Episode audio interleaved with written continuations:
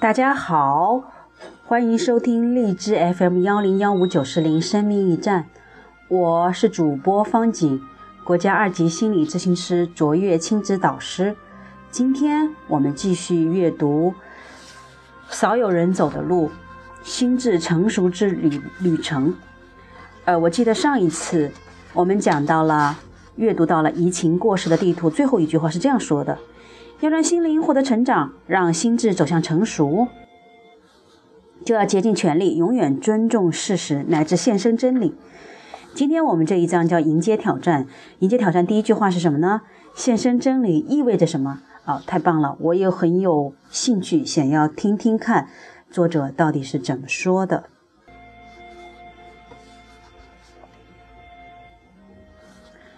迎接挑战，献身真理。意味着什么？意味着我们要自我反省。我们通过自身与外界的接触来认识世界。我们不仅要观察世界本身，也要对世界观察世界的主体——我们的自身进行反省。心理学家大都清楚，要了解病人的移情现象和心理冲突，治疗者首先要认清自身的移情和冲突。所以，心理学家也要学习和自律，甚至接受必要的心理治疗。遗憾的是，并非所有的心理学家都能做到。他们也许能客观地观察外在世界，却不能以缜密的眼光观察自我。就世俗的标准看来，他们可能忠于职业，却未必充满智慧。智慧意味着将思考与行动紧密结合。在过去的美国，思考及自我反省没有受到高度重视。在上世纪五十年代，人们把阿德莱·斯蒂文森，就是美国的副总统，讽刺为书呆子，还认为他不会成为出色的管理者。因为他这个人想法过多，经常陷于自我怀疑的状态中。事实上，史蒂文森的政绩令人瞩目，完全推翻了人们的猜想。我也亲耳听到过，有的父母严肃地提醒青春期的子女：“你思考的太多，只会把自己累坏。”这实在是荒谬。人之为人，就在于我们本身具有特殊的大脑额叶，这是解剖学的名词。使我们有益于其他动物的反省能力。随着科学和文明的进步，我们昔日的态度似乎可以改变。我们意识到，自我反省和自我审视对于我们的生存至关重要。反省内心世界的痛苦，往往大于观察外在世界的痛苦。所以，很多人逃避前者而选择后者。实际上，愿意献身真理，对于我们的非凡价值，将使痛苦显得微不足道。自我反省的快乐，甚至远远大于痛苦。献身真理意味着敢于接受其他制图者、外界的质疑和挑战，由此确定地图是否与事实符合。不然，我们就将生活封闭在系统里，就像是单间牢房。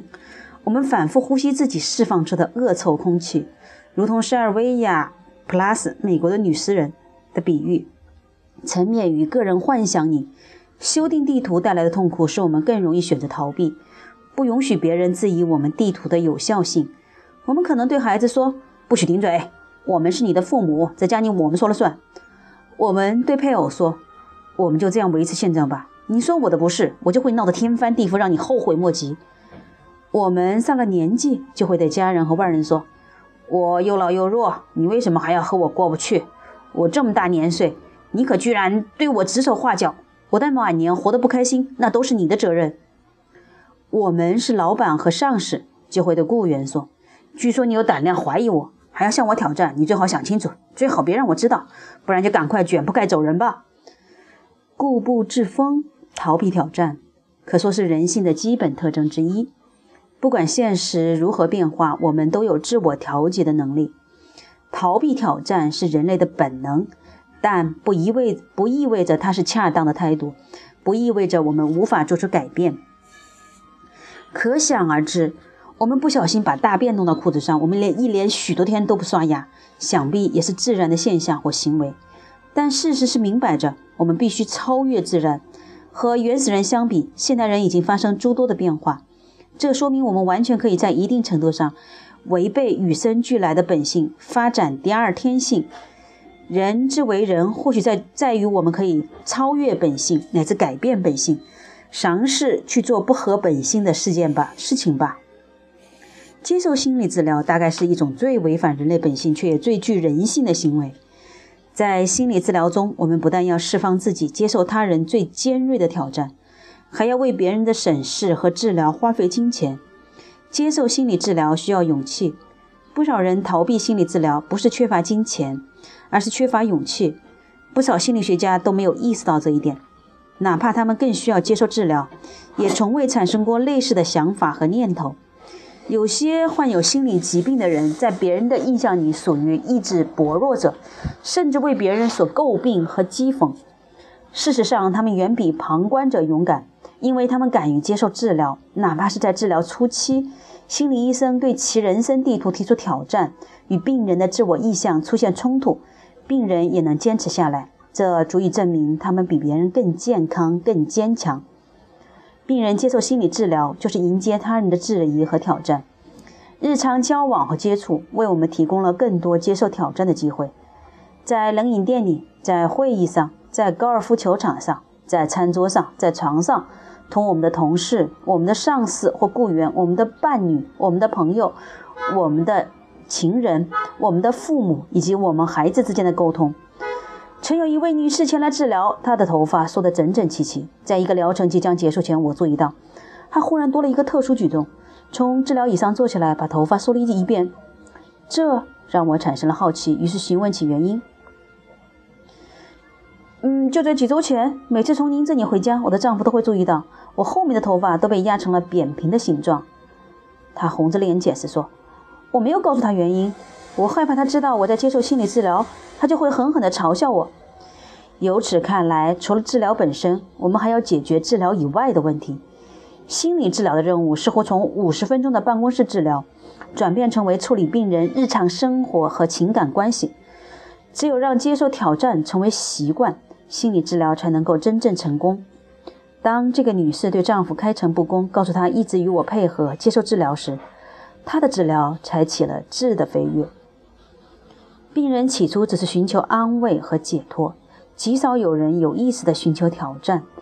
挑战即将来临时，不少人可能就落荒而逃，或至少在脑海里产生逃避之念。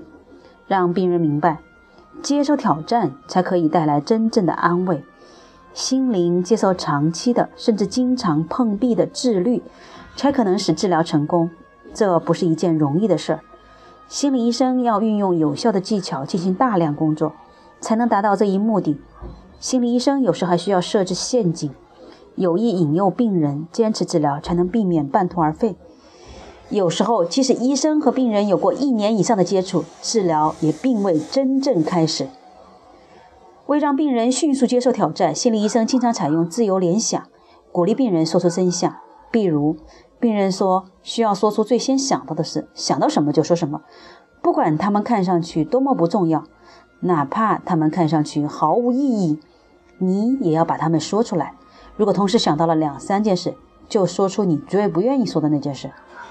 病人积极配合，往往能取得神奇的效果。有的病人有很强的抗拒心理，他们假装配合医生，一边自由联想，一边喋喋的倾诉，却有意隐瞒最重要的部分。比如，某个女人可能用一个钟头说起童年的种种经历。却不想提及引发神经功能症的核心细节。就在某天早晨，她的丈夫一再逼问她为什么从他们的银行账户中透支了一千元。这样的病人存心要把心理治疗变成记者招待会。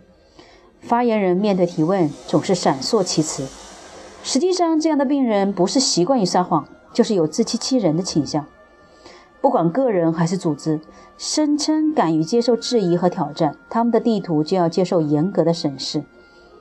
因此，尊重事实、献身真理的人，必然心胸坦荡，以诚待人。我们必须不断的自我反省，在言语和行动上，确保我们与别人自如沟通，诚实的反映认知的事实。诚实可能带来痛苦。人们说谎就是为了逃避质疑带来的痛苦。在水门事件中，尼克松总统说谎的情形既单纯又可笑，就如同一个打破台灯的四岁孩子在母亲面前拼命辩解，说台灯是自己从桌子上掉下去的。畏惧挑战带来的正常的痛苦，因而不断的逃避和撒谎，无疑是有意回避有意的痛苦，这就可能产生相应的心理疾病。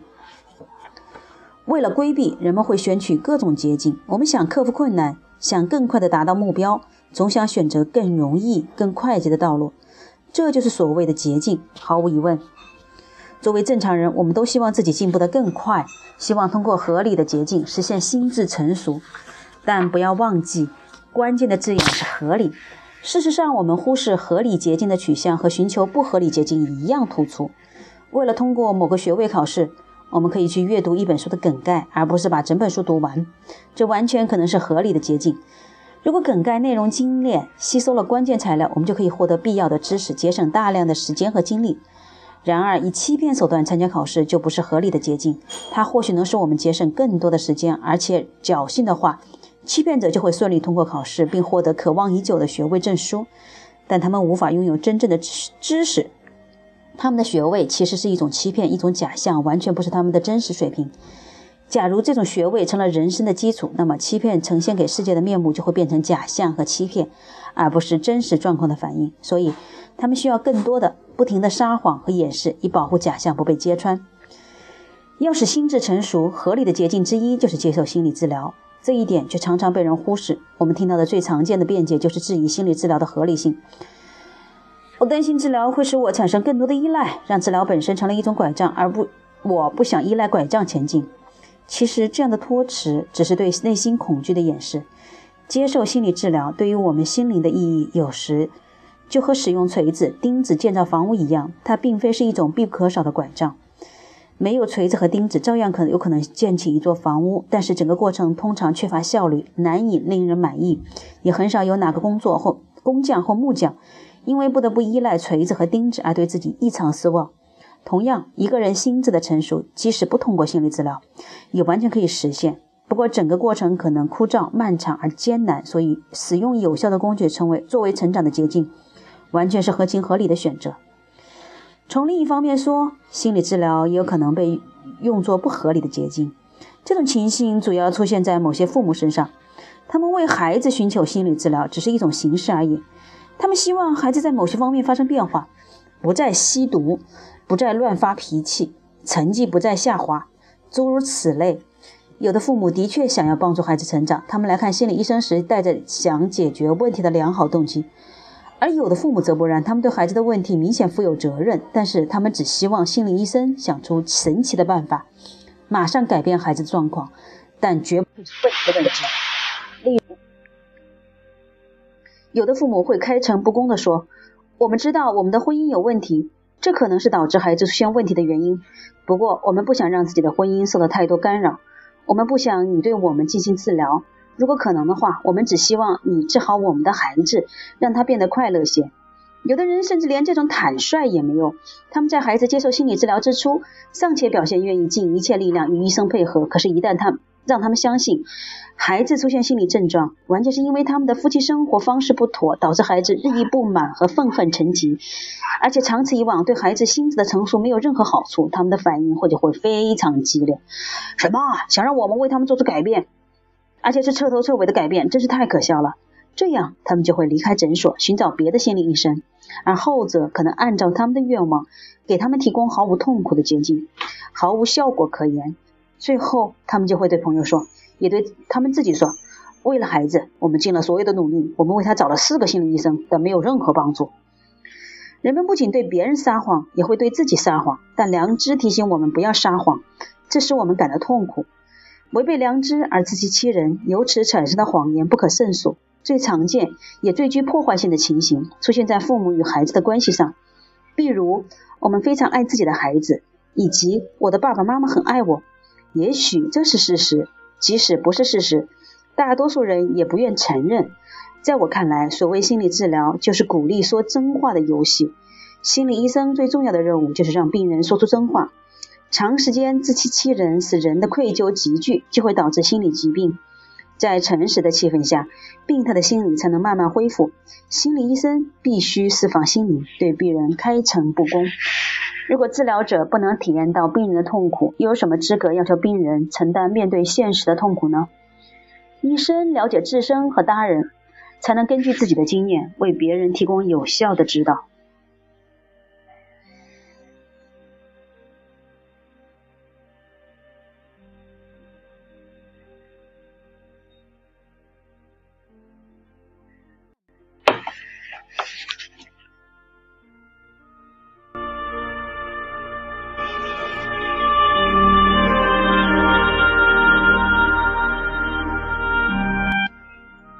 的，今天这一段读起来有点长，但是内容是相当的多和丰富，而且内涵值得反复的品味。好了，我们先来读读这里面让人值得回味的一些句子。智慧意味着将思考与行动紧密结合。啊，实际上，愿意献身真理，对于我们的非凡价值，将使痛苦显得微不足道。自我反省的快乐，甚至远远大于痛苦。现身真理意味着什么？意味着我们要自我反省。啊，现身真理意味着敢于接受其他制图者外界的质疑和挑战，由此确定地图是否符合事实。逃避挑战是人类的本能，但不意味着它是恰当的态度，不意味着我们无法做出改变。人之为人，或许就在于我们可以超越本性，乃至改变本性，尝试去做不合本性的事情吧。接受心理治疗，大概是一种人一种最违反人类本性却也最具人性的行为。接受挑战，才可以带来真正的安慰。心灵接收长期的，甚至经常碰壁的自律，才可能使治疗成功。心理医生有时还需要设置陷阱，有意引诱病人坚持治疗，才能避免半途而废。尊重事实、献身真理的人，必然心胸坦荡，以诚待人。诚实可能带来痛苦，而不断逃避和撒谎，无疑是有意回避。有意的痛苦，这就可能产生相应相应的心理疾病。要使心智成熟合理的捷径之一，就是接受心理治疗。心理治疗也可能被用作不合理的捷径。孩子出现心理状况，完全是因为他们夫妻的生活方式不同，导致孩子日益不满和愤恨成疾，而且长此以往，对孩子的心智的成熟没有任何好处，他们的反应就会非常激烈。长时间自欺欺人，使人的愧疚集聚，就会导致心理疾病。在诚实的气氛下，病人的心理才能慢慢恢复。不得不说，这段话是呃，整篇文章是用美国的嗯，这个七六七十年代的背景写的一本书，但是它的内容同样适合于现在的中国现代的很多人的普遍的状况。但是有一段却让我们现在做家庭教育就是很明显的，就是父母他们为孩子寻求心理治疗只是一种形式，嗯，他们希望孩子在某些方面发发生变化，不再吸毒，不再乱发脾气，成绩不再下降，诸如此类。有的父母确实想要帮助孩子成长，有的则不然。明明对孩子的问题明显负有责任，但他们只希望心理医生想出神奇的办法，马上改变孩子的状况，但绝不能触及问题的本质。好了，今天的阅读需要大家再回头去反复听听，琢磨一下。好的，再见了，我们下次继续。